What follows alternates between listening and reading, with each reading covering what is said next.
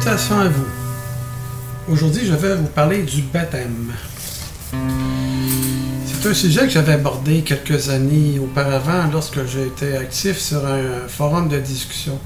Il y avait une dame en France qui voulait absolument se faire baptiser à tout prix le plus tôt possible car elle avait une peur terrible de mourir.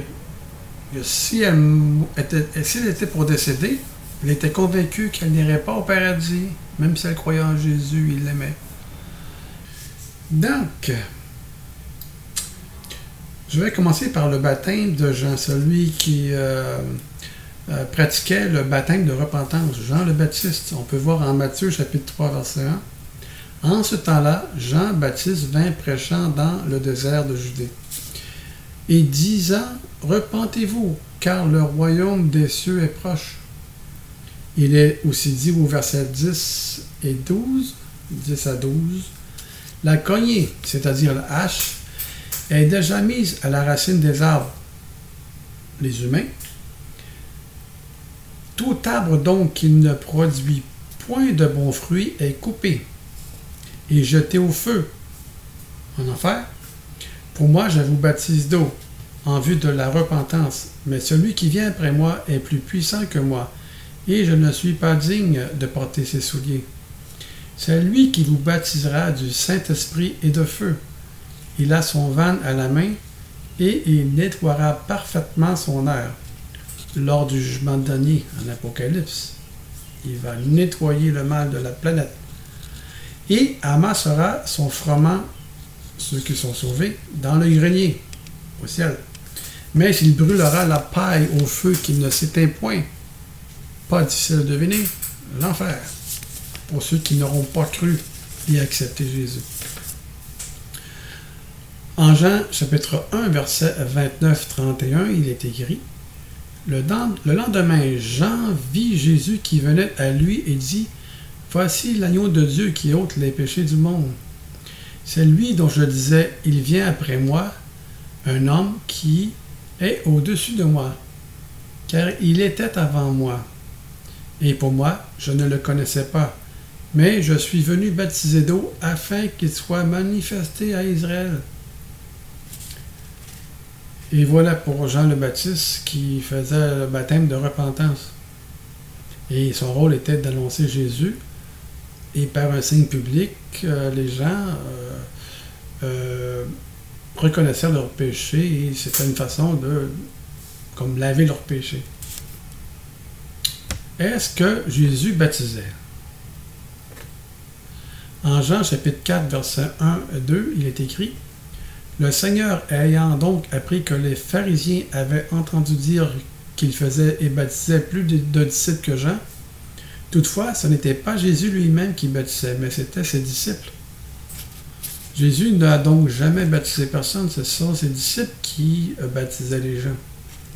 Baptisaient toujours le baptême de repentance et aussi annonçant Jésus, le, Messie. En Marc chapitre 16, verset 16-17, Jésus dit à ses apôtres avant son ascension, Allez par tout le monde et prêchez l'Évangile à toute la créature. À toute créature. Celui qui croira et sera baptisé sera sauvé. Mais celui qui ne croit pas sera condamné. On voit la recette. Il fallait croire et être baptisé pour être sauvé. Au début. Et c'est Jésus qui mentionne ça. Jésus mentionne qu'il fallait croire et être baptisé pour être sauvé. Donc Jésus incluait le baptême comme un acte euh, de salut. En Acte chapitre 1, 5, Luc rapporte les paroles de Jésus qui leur commanda de ne point s'éloigner de Jérusalem, mais d'y attendre la promesse du Père, lequel, dit-il, vous avez entendu de moi, c'est que Jean a baptisé d'eau mais que vous, vous serez baptisés du Saint-Esprit dans peu de jours. Jésus annonça à l'avance, avant sa, crucifixion, qu'il enverrait, euh, qu'il les baptiserait du Saint-Esprit, tel qu'il l'avait dit auparavant aussi. Aussi, nous allons voir l'histoire de Philippe et de l'eunuque. En Actes chapitre 8, verset 26-40, dans l'histoire de l'eunuque, après que Philippe eut annoncé l'évangile de Jésus, l'eunuque lui dit Voici de l'eau. Qu'est-ce qui m'empêche d'être baptisé? Et Philippe lui dit, Si tu crois, de tout ton cœur, cela t'est permis. Et l'eunuque répondit, Je crois que Jésus est le Fils de Dieu. Et il commanda qu'on arrêtât le chariot, et ils descendirent tous deux dans l'eau, Philippe et l'eunuque. Et Philippe le baptisa. Philippe mentionne qu'il faut d'abord croire avant d'être baptisé, ce qui vient en ligne avec les enseignements de Jésus. Qu'est-ce que Jésus disait? Allez, faites des disciples et baptisez-les. C'était pas baptisez-les et après faire des disciples. Voyons donc aussi maintenant l'histoire de Corneille dans le chapitre 10 des Actes. En gros, nous voyons que Dieu demande à Pierre de se rendre à Césarée chez un certain Corneille, un centurion romain religieux qui prie à Dieu continuellement. Au verset 24 à 28, lorsque Pierre entra dans la maison de Corneille, où étaient réunis ses parents et ses amis les plus intimes, il leur dit Vous savez qu'il est défendu à un juif de se lier avec un étranger ou d'aller chez lui parce que les apôtres ne devaient qu'évangéliser la leur seulement. Au début, les apôtres, la mission était d'aller évangéliser par toutes les nations, mais euh, c'était d'abord aux Juifs. C'était le Messie juif et il devait annoncer aux Juifs euh, l'Évangile. Mais là, il y a un revirement dans les actes. L'Esprit Saint dit à Pierre de se rendre chez un corneille, un Romain, et avec sa famille, il les avait réunis pour entendre Pierre. Qu'est-ce qu'il avait à dire sur l'Évangile, la bonne nouvelle Corneille voulait entendre cette bonne nouvelle de la bouche de Pierre. Et Pierre leur annonça la bonne nouvelle de l'Évangile. Et au verset 43, il dit que quiconque croit en Jésus reçoit la rémission des péchés par son nom. Voyons ce qui se produit à partir du verset 44. Comme Pierre, comme Pierre tenait encore ce discours, le Saint-Esprit descendu sur tous ceux qui écoutaient ce qu'il disait.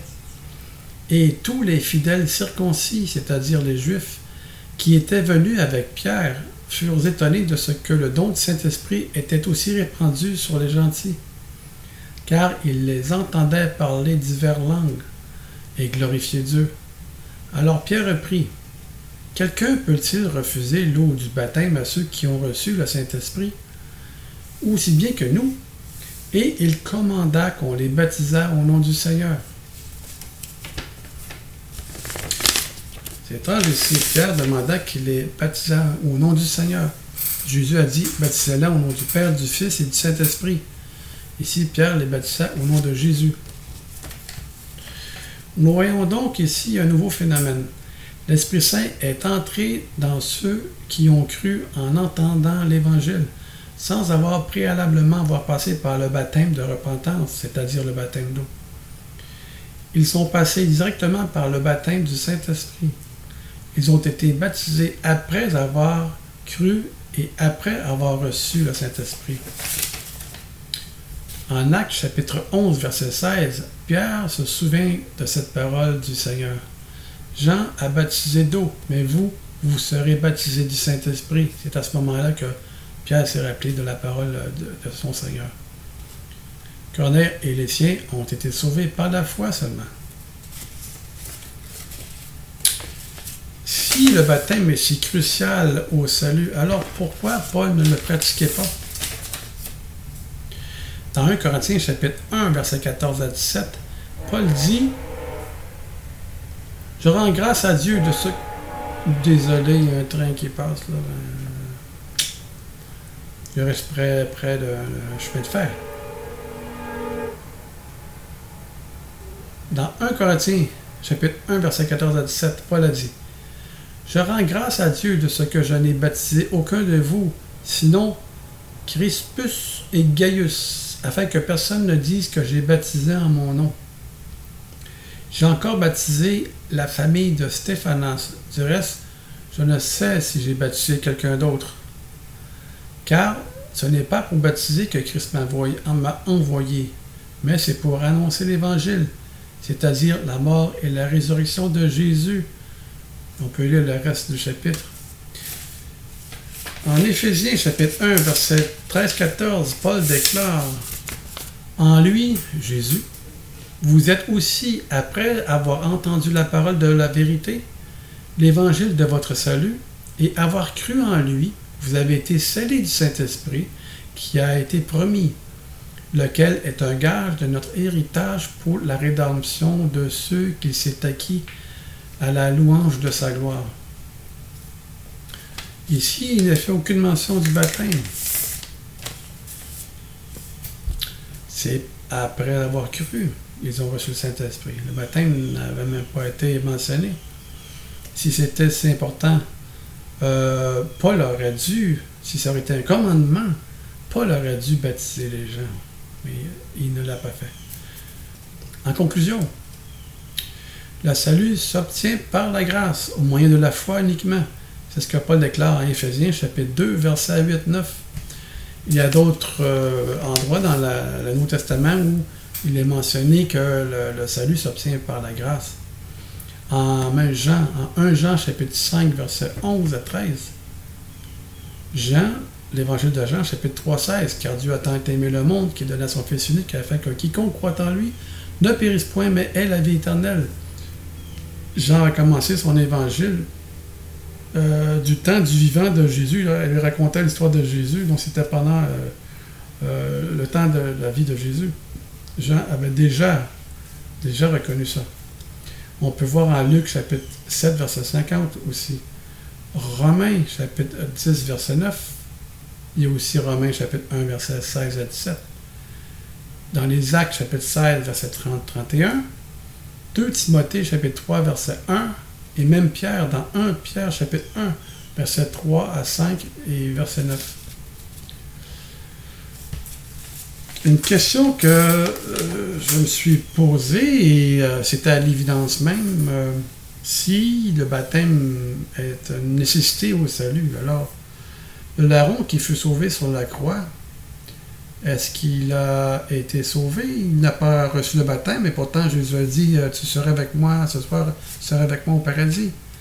Donc, Jésus l'a déclaré sauvé à l'instant où le larron a cru. Exemple, qui est plus près de nous, si quelqu'un est euh, à l'hôpital sur son lit de mort et qu'il réalise que Jésus est vrai, qu'il accepte Jésus dans son cœur, il n'a pas le temps de se faire baptiser. Est-ce que parce qu'il n'a pas été baptisé, il va aller en enfer? évidemment, non. Ce n'est pas une nécessité, ce n'est pas une recette, le baptême, pour être sauvé.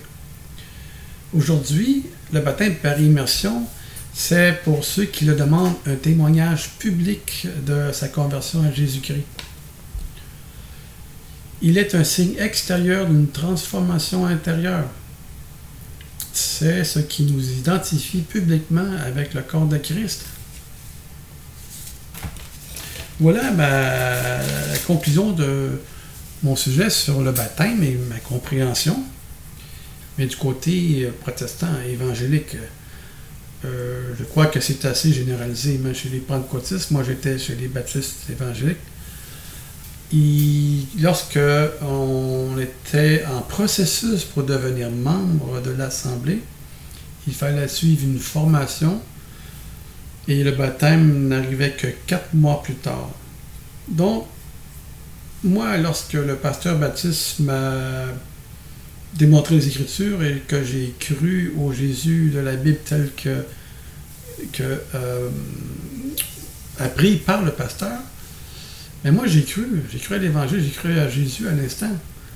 Mais je ne me suis pas fait baptiser à l'instant. Et ça, c'est typique de toutes les dénominations. Lorsque les gens vont prêcher l'Évangile à quelqu'un et la personne reconnaît, accepte Jésus, ils ne vont pas les baptiser immédiatement. Ils vont les emmener dans leur boîte, leur faire faire une formation pour être sûr qu'ils suivent la bonne doctrine et une petite formation théologique afin de s'assurer que chacun a ses lunettes dénominationnelles et après examen, après, avoir suivi la formation, il y a un examen et le comité des anciens doit juger s'il est apte à devenir membre et, s'il est un bon candidat au baptême. C'est autant non biblique que baptiser des enfants chez les catholiques. C'est non biblique. Donc, et de toute façon, c'est pas quelque chose qui est nécessaire. On est chrétien lorsqu'on croit. Ceux qui tiennent absolument à, se faire baptiser par immersion, euh, c'est pas mauvais. Moi, je trouve que c'est un bon moyen pour les, non-convertis, les, gens. C'est un signe distinctif de la chrétienté. Lorsque les gens, automatiquement, lorsqu'ils voient sur le bord d'une rivière des gens se faire baptiser par immersion, tout de suite, ils l'associent à Jésus. C'est aussi un témoignage public. Euh, moi-même, je me suis fait baptiser euh, parce que je, faisais partie des baptistes évangéliques. Donc, j'ai suivi le programme et après quatre mois, je me suis fait baptiser. Alors, j'étais digne de me faire baptiser. Mais j'ai j'ai euh, apprécié ce moment lorsque je me suis fait baptiser. Mes parents étaient présents, mon père était présent, puis lui, qui était un catholique non pratiquant, il avait toujours sa grosse croix était assez fier euh, lorsque nous faisons baptiser dans les milieux évangéliques. Nous donnons un, témoignage euh, de notre cheminement. Ça nous donne l'occasion aussi de prêcher l'Évangile et de donner un témoignage. Donc, c'est pas une mauvaise chose. Mais il faut s'enlever de la tête que c'est un rituel sacré absolu qui est nécessaire pour être un enfant de Dieu, ce qui n'est absolument pas le cas. Et le baptême doit se faire euh, après avoir cru, ça ne doit pas attendre quatre mois. Ça aussi, ce n'est pas biblique. Mais ça n'est pas nécessaire au salut. Donc, j'espère que j'étais assez clair. Et euh, faites vous-même votre opinion, lisez les évangiles et le Nouveau Testament. Vous allez voir que dans les actes, j'avais déjà mentionné, c'est un livre charnière. On voit la, transformation de, qui faisait partie du plan du salut jusqu'à ce que. Non. Donc, sur ce, je vous dis, soyez tous bénis.